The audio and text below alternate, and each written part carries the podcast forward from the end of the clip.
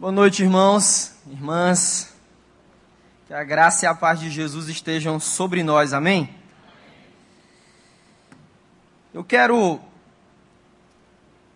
refletir com vocês algo que vai ser extremamente importante para que possamos continuar até o dia 31 de dezembro e os próximos anos que vão vir em nome de Jesus. Recentemente eu li um dos discursos do reverendo Martin Luther King Jr. Eu creio que a maioria de nós já deve ter ouvido falar desse homem de Deus, que nos Estados Unidos lutou perseverantemente contra o racismo. E um dos, um dos discursos que ele fez foi na tarde de julgamento da sua então companheira de luta, Rosa Parks. Isso aconteceu em dezembro de 1955 em Alabama, lá nos Estados Unidos. E Martin Luther King, no meio daquela multidão, eram mais de 5 mil pessoas que tavam, estavam aguardando uma palavra, uma resposta, alguma informação sobre o julgamento daquela mulher corajosa. E ele diz o seguinte: ele diz que chega horas que as pessoas elas ficam cansadas de serem pisoteadas pelos pés da opressão. Ele diz que chega a hora que as pessoas ficam cansadas de serem empurradas para fora do brilho do sol e talvez de um frio penetrante de novembro lá naquele país. Quando eu li esse discurso de Martin Luther King Jr., na mesma hora veio a história de quatro homens no livro dos reis que eles disseram basta. Eles disseram para si mesmos: Eu não quero mais, nós não precisamos mais sermos pisoteados pelos pés de ferro da opressão, nós não queremos mais isso.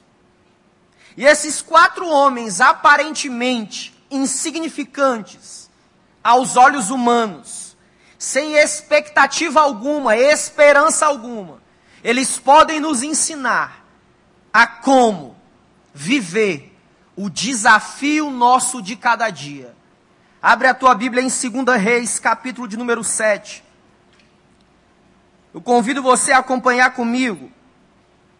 2 Reis, capítulo 7, versículo de número 3. Nós iremos ler até o versículo 11.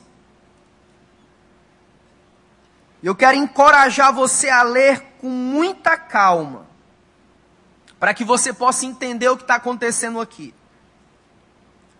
Diz assim a palavra de Deus: Quatro homens leprosos estavam à entrada da porta, os quais disseram uns aos outros: Para que estaremos nós aqui sentados até morrermos? Se dissermos entremos na cidade, há fome e morreremos lá. Se ficarmos sentados aqui, também morreremos. Vamos, pois, agora e demos conosco no arraial dos Sírios. Se nos deixarem viver, viveremos. Se nos matarem, tão somente morreremos. Levantaram-se o anoitecer para se dirigirem ao arraial dos Sírios. E tendo chegado à entrada do arraial, eis que não havia lá ninguém. Porque o Senhor fizera ouvir no arraial dos Sírios ruídos de carros e de cavalos e o ruído era muito grande, era um ruído de exércitos. De maneira que disseram uns aos outros: Eis que o rei de Israel alugou contra nós, o rei dos heteus, dos egípcios, para virem contra nós. Pelo que se levantaram e, fugindo ao anoitecer, deixaram as suas tendas, os seus cavalos, os jumentos, e o arraial com, como estava, e fugiram para salvar sua vida. Versículo 8: Chegaram, pois, aqueles leprosos à entrada do arraial. Então entraram numa tenda, comeram e beberam, e tomaram dali prata, ouro, vestes, e se foram, e se esconderam. Entraram em outras tendas, e dali também tomaram muitas coisas. Então disseram uns para os outros: Não fazemos bem, esse dia é de boas novas. E se nós, e nós não podemos nos calar. Se esperarmos até a luz da manhã, seremos tidos como culpados, pois vamos e anunciemos a casa do rei. Vieram, pois, e bradaram os porteiros da cidade e lhes anunciaram, dizendo: Fomos, fomos ao arraial dos sírios, e eis que lá não havia ninguém, voz de ninguém, mas somente cavalos e jumentos atados, e as tendas estavam como estavam. Então os porteiros, os porteiros gritaram e fizeram anunciar a nova no interior da casa do rei, que o Senhor nos abençoe nessa noite. Irmãos, esses quatro leprosos, eles não queriam mais permanecer na mesma condição e posição que eles se encontravam naquele dia lá na cidade de Samaria.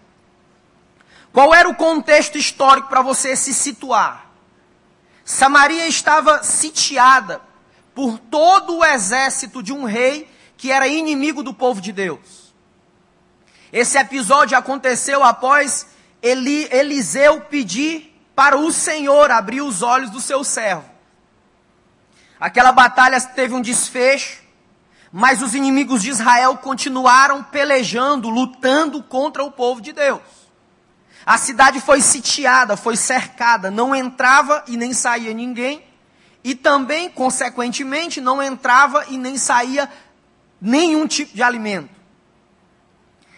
A tragédia, o caos era tão grande em Samaria, que a cabeça de um jumento era vendida por um quilo de prata ou dez meses de trabalho. Existiam ali características fortes de canibalismo. No capítulo 6, que é o capítulo anterior, você vai encontrar ali, ali a descrição de duas mães que se encontram e se combinam dizendo o seguinte: já que não tem comida na cidade, eu vou comer o seu filho, junto com você, e depois nós duas comemos o nosso. Tamanha era o desespero daquele povo. Mas esses quatro homens, além de estarem fazendo parte desse contexto de fome, de caos, eles estavam numa condição ainda pior. Porque eles não estavam na cidade e foram poupados, porque os leprosos eram expulsos da cidade. E aí, no versículo 7, começa a história desses quatro homens.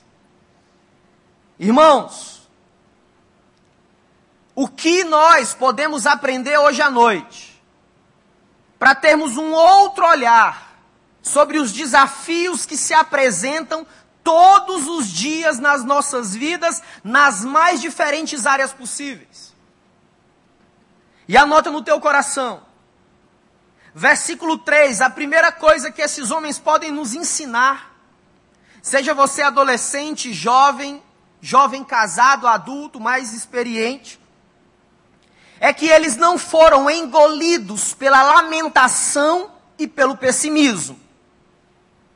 No versículo 3 diz que eles estavam à entrada da porta da cidade. É importante nós observarmos, irmãos, que a Bíblia não diz que eles estavam lamentando a condição de serem portadores de lepra, a Bíblia não diz que eles estavam lamentando a condição de serem privados de relacionamentos, de carinho, de amor e de afeto. A Bíblia não diz isso. A Bíblia não diz que eles estavam choramingando pela condição caótica que eles se encontravam. A Bíblia não diz isso. E se nós queremos olhar os desafios de uma outra maneira, de uma outra perspectiva. Nós não podemos ser, deixar ser vencidos pelo lamento e o pessimismo. É como alguém que perde tempo procurando um culpado. Esses quatro homens, eles poderiam estar sentados ali, procurando quem era o culpado deles estarem naquela condição. Aqueles homens poderiam estar criticando uns aos outros, dizendo: é você, não, é você, não sou eu. Aqueles homens também tinham a, a opção de lamentar o dia todo, do nascer ao pôr do sol, mas eles não fizeram assim. O problema é que nós, em geral, temos uma tendência de cedermos aos nossos desafios de forma simples. Esses homens nos ensinam que quando nós iniciarmos um projeto e na execução desse projeto as coisas derem errado, os burros derem na água, nós não podemos ficar sentados lamentando a perca desse projeto, não. Esses quatro homens nos, esses quatro homens nos ensinam que quando nós, por alguma razão, perdermos o coração dos nossos filhos, das nossas filhas, nós não precisamos procurar culpados, não. Esses quatro homens nos ensinam que aqueles que somente criticam uns aos outros, eles não conseguirão restaurar, reconstruir, reedificar suas vidas de maneira alguma. Sabe qual é a chamada de Deus através do seu Espírito para nós? Não importa aonde está localizado o teu desafio. Não importa a tua condição emocional, o poder de Deus é suficiente em Cristo para resolver, reconstruir, reconciliar todas as coisas no nome dEle. Não se deixe engolir pelo lamento e pelo pessimismo. Ah, irmãos, não fazemos ideia das profundas lições espirituais que podemos aprender em momentos como esse. Temos o direito de chorar, sim. Temos o direito de curtir a nossa dor, sim. Mas à luz do Evangelho de Cristo, o que nós precisamos aprender hoje é que o lamento, o pessimismo não podem nos engolir, porque a nossa fé, a nossa esperança, a nossa alegria está em Cristo Jesus.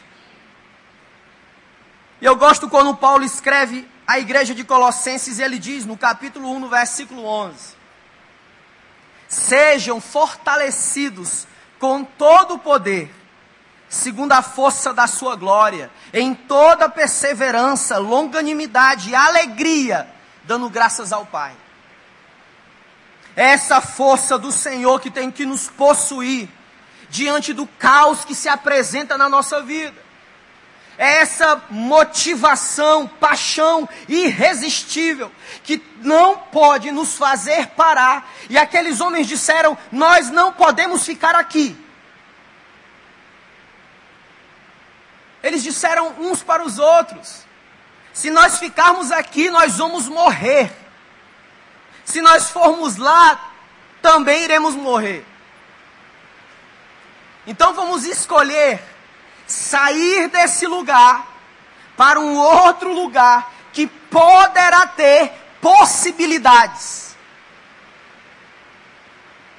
E essa é a segunda lição para nós. Primeiro, o lamento e o pessimismo não podem nos engolir. Dois, aqueles homens reconheceram que aquele lugar, aquela condição, era condição de morte. E essa palavra morreremos aparece duas vezes. Versículo de número 4. Se ficarmos aqui, vamos morrer. A Bíblia não diz quanto tempo eles estavam ali não diz seus nomes, mas o que importa, para termos um outro olhar sobre os desafios nossos de cada dia, é que eles não resumiram as suas vidas naquele lugar.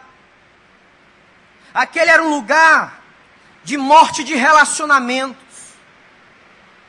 Morte de relacionamentos, e talvez nós possamos nos identificar com eles hoje morte de relacionamentos entre pais e filhos, morte de relacionamentos entre amigos, entre parentes, entre irmãos. E essas mortes contemporâneas, elas são provocadas por algumas atitudes que nós tomamos ou deixamos de tomar. A falta de perdão, a falta de um espírito submisso à vontade de Deus, a falta de humildade para recuar nas decisões que nós tomamos. Então perceba que isso são coisas que podem matar relacionamentos. E o lugar de morte é algo que é muito mais além de uma questão geográfica. Mas o lugar de morte talvez esteja dentro do nosso coração. O lugar de morte talvez esteja dentro da nossa casa, que nós alimentamos aquela estrutura que só mata, que só castra, que só maltrata as pessoas. Não é esse o lugar de Deus para nós. Precisamos sair dessa condição, precisamos sair desse lugar, desse lugar que também é morte de sonhos. Talvez você diz, pastor, o meu sonho é edificar uma família rendida a Jesus. Talvez você diga, pastor, o meu sonho hoje é restaurar um relacionamento quebrado. Talvez o seu sonho hoje seja conseguir êxito naquilo que você tem se preparado para isso. Aprovação num concurso público, no vestibular, isso é legítimo. Mas a posição que você está, talvez não seja a melhor para você nesse momento. A posição que Ele nos quer, a posição que o Senhor da história nos quer, aquele que é o pão que desceu do céu, aquele que é a água viva, aquele que é a pedra angular, o Alfa e o Ômega, é no lugar de vida nele, em Cristo, onde se resumem todas as coisas. Morte de sonhos, de talvez reestruturar sua empresa. Porque talvez você se encontre no lugar da arrogância, não pede ajuda, não busca capacitação. Também um lugar da morte da visão de mundo, onde você só vê desgraça, tragédia, desesperança. Mas o que importa para nós é lembrar o que já foi lido aqui, Isaías 40, versículo 11. Como pastor, ele nos apacentará, nos levará nos braços e vai nos guiar a lugares tranquilos para a glória do nome dele. Precisamos sonhar, irmãos. Sonhar com a eternidade. Inúmeras teologias no processo da história inúmeros discursos acerca de Deus, nos tiraram essa esperança.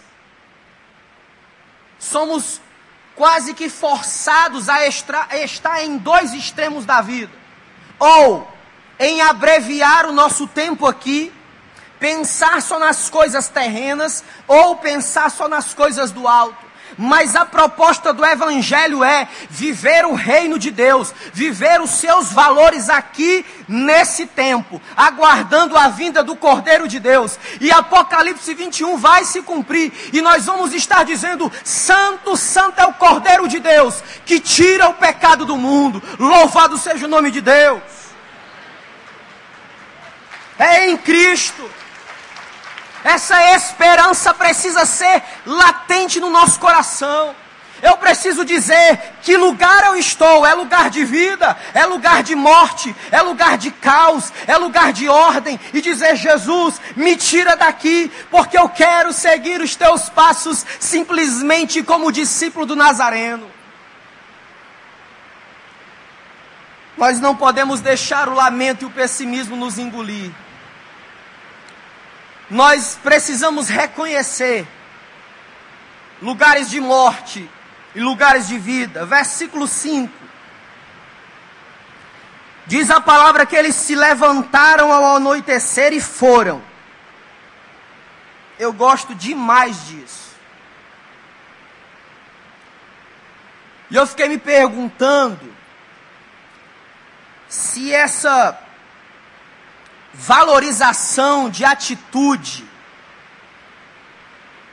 era por causa do momento que eu vivo como jovem, se isso era uma postura extremamente ou estritamente relacionada à juventude. Aí eu fui ver no Evangelho. E eu vi que não. De Gênesis a Apocalipse, homens e mulheres das mais diferentes faixas etárias tomaram atitudes que reverberaram em profundas mudanças neles e através deles e delas. Esses homens, diz o versículo 5, que eles se levantaram. Olha que coisa linda. Eu não sei se você sabe, mas os portadores de lepra, e no Brasil nós temos algo parecido, dizem alguns estudiosos do corpo humano, que não é a mesma coisa. A Hanseníase, o bacilo de Hans, que aliás o Brasil é um dos maiores portadores do mundo, depois da Índia. O maior número de pessoas contaminadas pela hanseníase no mundo, o Brasil está entre os primeiros colocados. Mas vamos pensar que fosse a mesma coisa. Os portadores de hanseníase, eles perdem a capacidade de percepção e de sensação. Ora, alguém que tem ranceníase, se esse homem ou se essa mulher pisa em pregos, ela não percebe. Ela tem um comprometimento da sensação e da percepção dos estímulos, seja eles quais forem. Agora imagina comigo. Esses homens poderiam ter em seus corpos pedaços de carnes caindo deles. Porque se eles pisarem ou se arranharem ou se queimarem, e com a deteriorização dos tecidos, a ranceníase detona os tecidos humanos, Imagina quatro homens com carnes, pedaços de carnes de seus próprios corpos caindo. Mas eles dizem assim: vamos ficar em pé e vamos até o arraial dos Sírios hoje. Irmãos, atitude. Se nós queremos vivenciar os desafios nossos de cada dia, nós precisamos ter atitude em direção a re recuperar, por exemplo, o respeito diante dos nossos filhos e das nossas filhas. Nós precisamos ter atitude de recuperar o amor, de reconquistar o amor da nossa esposa, do nosso amigo. Nós precisamos tomar atitudes de demolir as amarguras, os rancores, as iras e os ódios dentro de nós. Nós precisamos tomar atitudes em direção, de forma intencional, a ver nossos filhos livres das drogas ou de qualquer outro tipo de vício e compulsão. Nós precisamos ter atitude em direção a romper com a avareza Espírito de Deus chamou homens e mulheres em todo o processo histórico da humanidade e querendo uma resposta de homens e mulheres. Eu fico imaginando o Deus de Israel olhando para esses quatro homens. E esse esses homens dizem assim: vamos lá, vamos nessa, vamos adiante. E eu e você, que temos o poder que está em nós, que é o Espírito Santo de Deus, que temos a indestrutível, a inerrante, a infalível palavra de Deus. Nós precisamos tomar atitudes que possam mudar a nós mesmos e mudar os contextos aonde nós estamos inseridos. Sabe o que eu sonho ver? Jovens tomando atitudes para impactar universidades no nome de Jesus. Ah, irmãos, eu sonho isso. Eu tenho orado a Deus dizendo: Senhor, derrama sobre nós o teu espírito de forma abundante, onde nós não possamos ficar em pé e que seja algo poderoso vindo de Deus. Eu creio, irmãos. Eu creio em jovens incendiados pelo Senhor para viver aquilo que a palavra de Deus nos encoraja a viver e não aquilo que a gente acha que deve viver. Atitude. E sabe o que acontece quando nós tomamos atitudes? O Senhor trabalha por nós. É quando nós tomamos atitude no nosso trabalho, seja no escritório, no órgão público, seja onde for tomamos uma atitude em direção da ética, da moralidade. E muitas vezes a gente acha que não vale a pena, num país atolado na corrupção, mas vale a pena. Toma isso em nome de Jesus e Deus vai trabalhar em você, a favor de você e através de você. Romanos 1,16 e Paulo diz: o Evangelho é o poder de Deus. Veja bem, para viver o desafio nosso de cada dia, você não pode ser engolido pelo lamento, pelo pessimismo.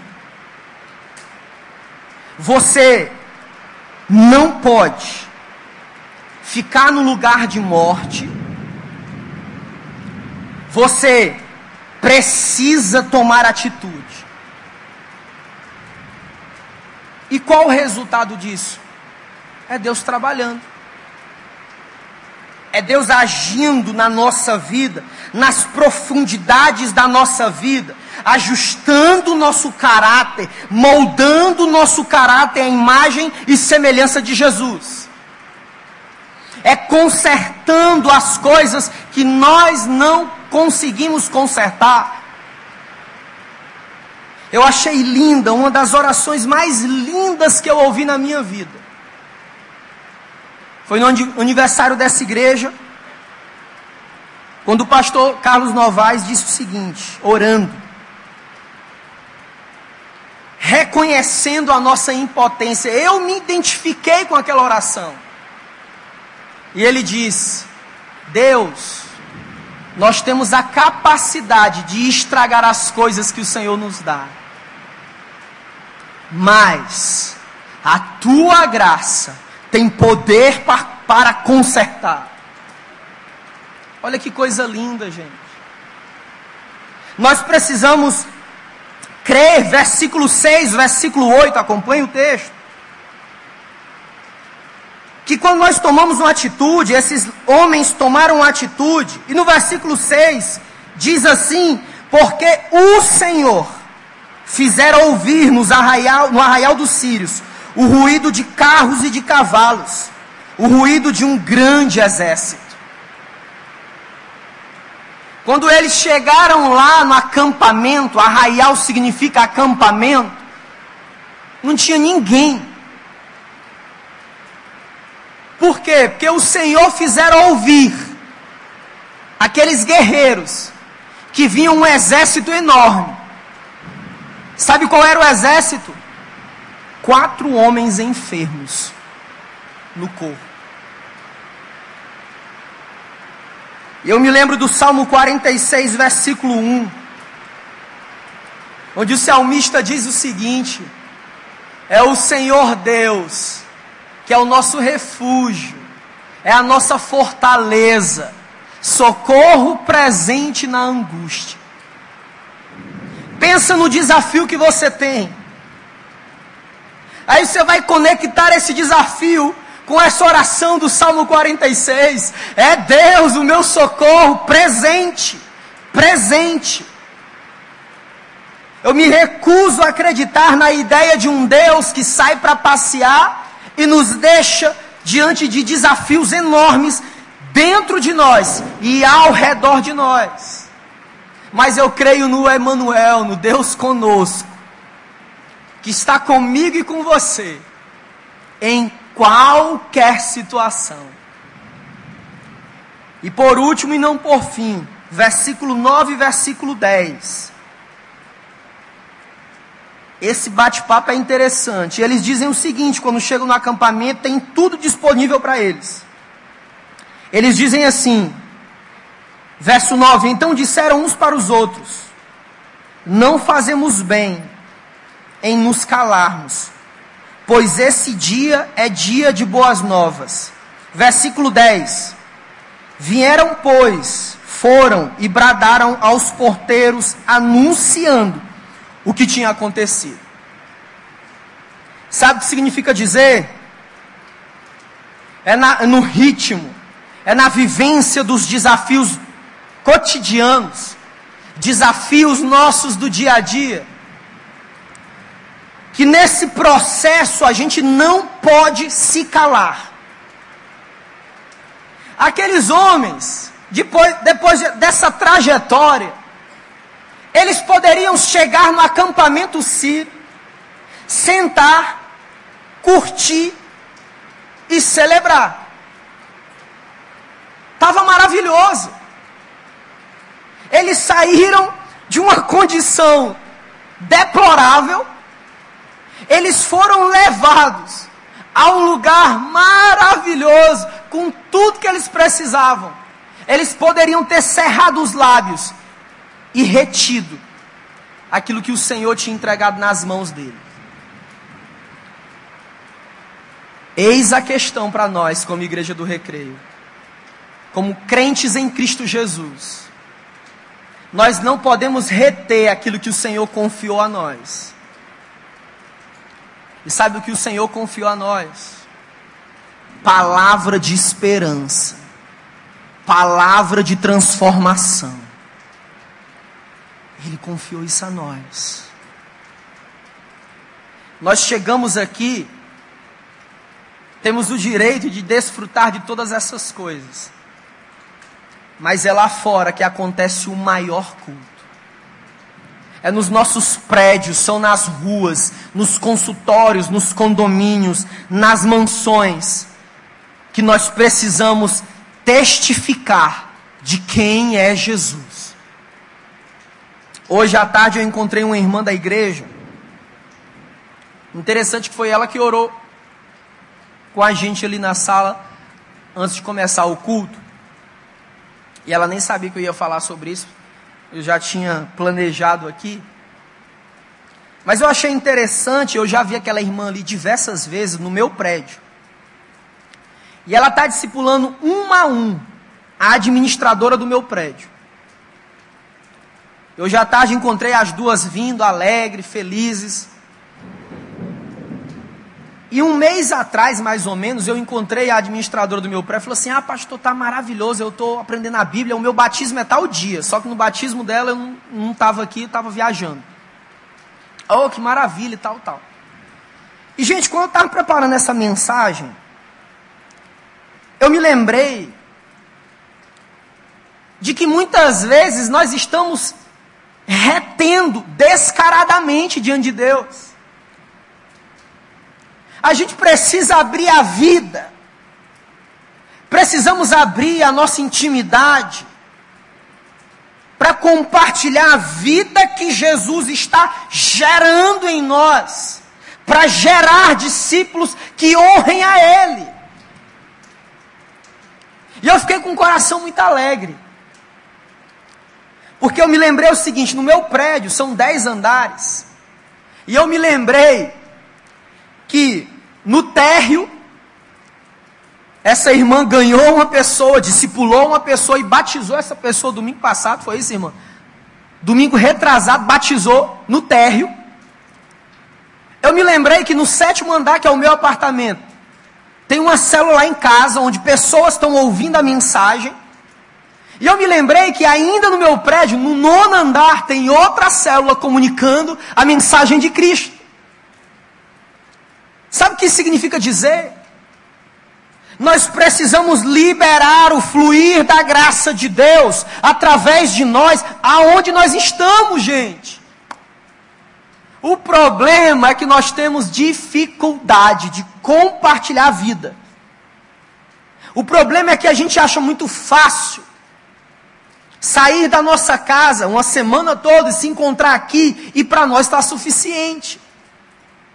Mas, quando o domingo termina e a segunda-feira se inicia, a mesma vibração, paixão, intensidade com que você estava aqui, você tem que estar lá e é difícil. No meu ambiente, na minha universidade, eu preciso entender que ali é lugar de gerar discípulos para a glória de Deus. E olha que coisa bacana.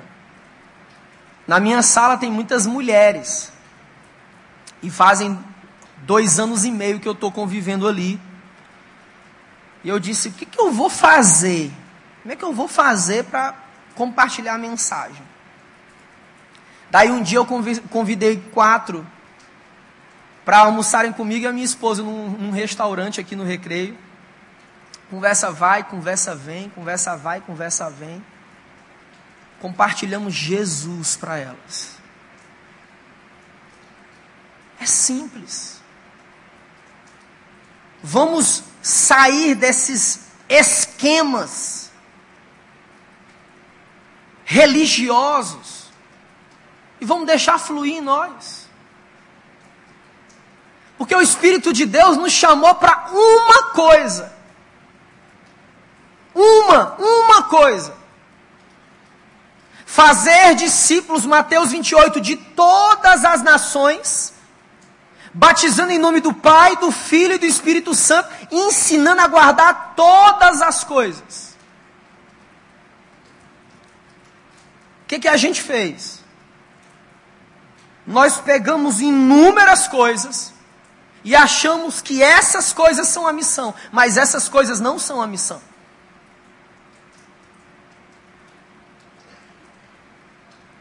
O louvor, ele nos equipa para cumprir a missão,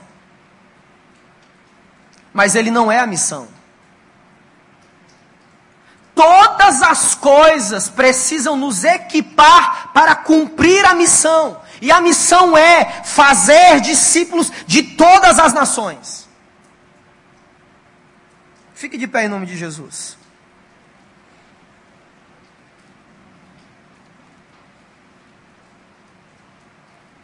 Eu quero terminar desafiando você curvar sua fronte, colocar a mão no seu coração.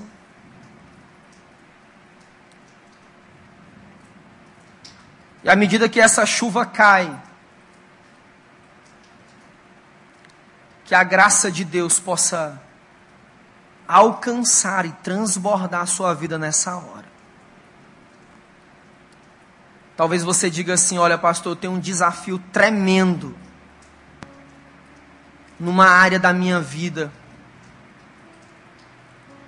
E eu entendi nessa noite que eu não posso ser engolida pelo pessimismo.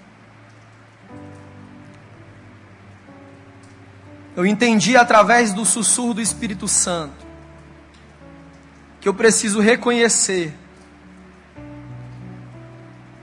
que a posição, que o lugar, que as posturas que eu tenho tomado são posturas de morte. Talvez você diga: Olha, pastor, eu entendi que eu preciso tomar uma atitude. Você que entendeu que você não deve reter a graça de Deus após vencer o desafio. Quero, de uma forma muito simples, convidar você a sair do seu lugar, tomar uma atitude de movimento corporal diante de Deus. Eu quero convidar você a sair do seu lugar e vir aqui.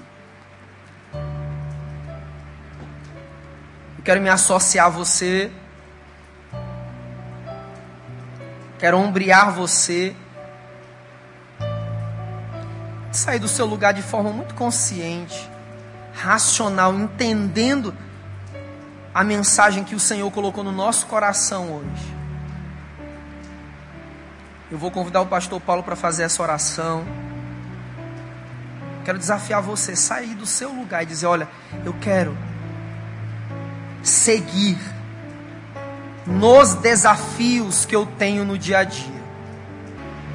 Obrigado, Senhor, pela tua palavra. Obrigado que a tua graça sempre se revela a todos nós, nos dando a chance de prosseguir, de realizarmos a tua obra, esse privilégio que temos, Senhor, de sermos chamados pelo Senhor para trabalharmos para o Senhor, ganharmos almas para ti, sermos canais da graça nesta sociedade tão carente de valores, de significados, tão carente de conteúdos. E o Senhor tem dado a Deus a nós a oportunidade de sermos portadores das boas novas, Senhor. Obrigado. Quero dizer a Deus que o nosso coração arde de desejos de fazer a tua vontade. Nosso coração bate, ó Deus, de forma muito consistente para trabalhar para o Senhor e fazer o teu reino conhecido. De forma especial, agora eu intercedo pelas pessoas que ouviram o chamado especial e estão aqui diante do teu altar. Obrigado, Senhor, pela tua palavra pregada, pelos compromissos que estamos hoje assumindo diante do Senhor, compromissos que nos motivam a dar prosseguimento ao nosso chamado, porque entendemos, Deus, que cada um de nós recebeu um chamado, e o principal deles é de sermos portadores da graça do Evangelho de Cristo Jesus. Agora, ao final desta reunião, desta celebração, leva a Deus cada pessoa em paz, em segurança, para os seus lares, para os compromissos que terão ainda hoje. E traga também o teu povo no próximo domingo aqui para ouvir mais uma vez a tua palavra, para sentir a tua presença. Abençoa Deus amanhã, sábado, os pequenos grupos que estarão se reunindo as demais atividades da igreja, que em cada atividade o teu nome seja glorificado, Pai. Assim oramos agradecidos em nome de Jesus. Amém.